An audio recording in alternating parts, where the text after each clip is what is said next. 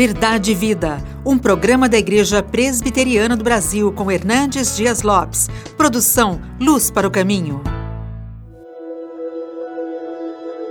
Que diremos, pois, à vista destas coisas? Se Deus é por nós, quem será contra nós? Aquele que não poupou o seu próprio filho, antes por todos nós o entregou, porventura não nos dará graciosamente com ele todas as coisas? Quem intentará acusação contra os eleitos de Deus? É Deus quem nos justifica. Quem os condenará? É Cristo Jesus quem morreu, ou antes quem ressuscitou, o qual está à direita de Deus e também intercede por nós. Quem nos separará do amor de Cristo? Será tribulação, ou angústia, ou perseguição, ou fome, ou nudez, ou perigo, ou espada? O apóstolo Paulo chega às alturas excelsas, no pináculo do seu pensamento teológico, quando escreve a sua carta aos Romanos. Ele chega no ponto mais alto quando escreve capítulo 8 desta carta. E aqui, no texto que foi lido, ele vai ressaltar para nós, com cores vivas, com eloquência sublime, a questão da segurança da salvação. Nós falamos no programa passado sobre os cinco elementos que tratam da soberania de Deus na salvação. Deus nos conheceu de antemão, Deus nos predestinou, Deus nos chamou, Deus nos justificou e Deus nos glorificou. Agora, Paulo vai fazer cinco perguntas retóricas, a partir do verso 31 ao 39, destacando buscando a segurança da salvação que temos em Cristo Jesus. A primeira pergunta retórica é, no verso 31, se Deus é por nós, quem será contra nós? Ele não pergunta quem é contra nós, porque o diabo, seus demônios, o mundo, o pecado, o inferno todos levantaria. A pergunta é outra. Se Deus é por nós, se Deus está do nosso lado, se Deus já nos amou, se Deus já nos predestinou, se Deus já nos chamou, se Deus já nos justificou, se Deus já nos glorificou nos seus decretos eternos, quem poderá ser contra nós para nos derrotar? Deus está a nosso favor. Ele nos amou. Que verdade preciosa que traz descanso para a alma e segurança para o nosso coração. A segunda pergunta está no verso 32. Aquele que não poupou a seu próprio filho, antes por todos nós o entregou, porventura não nos dará graciosamente com ele todas as coisas? O argumento de Paulo é o seguinte: se Deus já nos deu o maior, o melhor, o seu filho, você acha que agora ele nos sonegaria o secundário? Aquele que começou a boa obra em nós, certamente vai completá-la até o dia de Cristo Jesus. Ele nos deu o seu Filho para morrer em nosso lugar, pelos nossos pecados, para pagar a nossa dívida. Ele cancelou a nossa dívida porque quitou-a com o preço não de ouro, não de prata, mas com seu próprio sangue.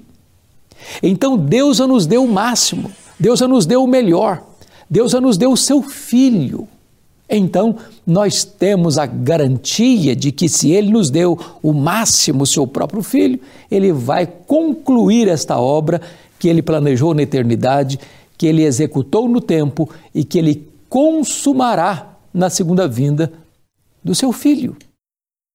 A terceira pergunta retórica, confira comigo, está aí no versículo de número 33. Quem tentará acusação contra os eleitos de Deus? É Deus quem os justifica. É claro que a acusação contra nós, nós temos, o diabo é o nosso acusador.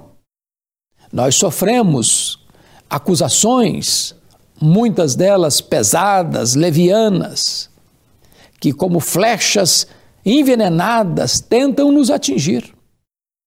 A grande questão é: não há possibilidade de se alterar o veredito que foi dado sobre a nossa salvação. Quando você olha o cenário é, jurídico ah, o aparelhamento jurídico aqui no Brasil, você tem instâncias de poder. Você tem quatro instâncias de poder. Quando alguém, por exemplo, é inocentado na primeira instância, se apela para a segunda, para a terceira, para a quarta instância. Quando então a decisão é final.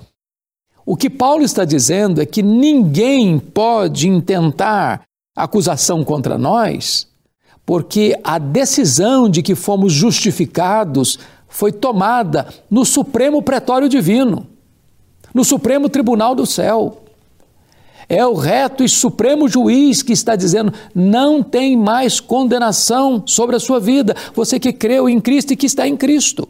Não há possibilidade de alterar esta decisão da nossa plena absolvição, da nossa completa justificação. Mas é a quarta pergunta retórica que ressalta a segurança da nossa salvação. Veja comigo no verso 34: Quem os condenará? É Cristo Jesus que morreu, o antes quem ressuscitou, o qual está à destra de Deus e também intercede por nós. Aqui está a base legal da nossa segurança. Na verdade, Deus puniu o nosso pecado, exemplarmente, no seu Filho, o nosso substituto. De tal maneira que Deus, sendo justo, ele não pune o mesmo pecado duas vezes puniu no seu filho, não punirá em nós. Foi Cristo Jesus quem morreu pelos nossos pecados. Foi Ele quem ressuscitou para nossa justificação. Ele agora é o nosso grande sumo sacerdote, o nosso advogado justo. Não há possibilidade então de condenação, porque a lei foi satisfeita, a justiça foi satisfeita, a nossa salvação está completamente garantida pela obra substitutiva, vicária de Cristo na cruz do Calvário, em nosso lugar, em nosso favor. A última, a quinta pergunta retórica do texto, confira comigo, está no verso 35 quando Paulo pergunta assim: Quem nos separará do amor de Cristo? Será tribulação? Ou angústia? Ou perseguição? Ou fome? Ou nudez? Ou perigo? Ou espada? Agora, Paulo faz perguntas existenciais dos problemas da vida, das lutas da vida, das crises da vida. É perseguição? É angústia? É problema financeiro? Nudez? Fome? É perseguição de espada, é o martírio. E você poderia acrescentar qualquer tipo de problema que possa advir à sua vida. O que ele está dizendo que nada, nenhuma circunstância, nenhum problema, nenhuma situação, nem problema financeiro, nem problema de saúde, nem perseguição de qualquer ordem, nem opressão, nem prisão, nem martírio, nada, absolutamente nada pode tirar você das mãos de Cristo, arrebatar você deste amor eterno que colocou os olhos em você antes que o mundo fosse criado. Ô, oh, gente, que verdade bendita!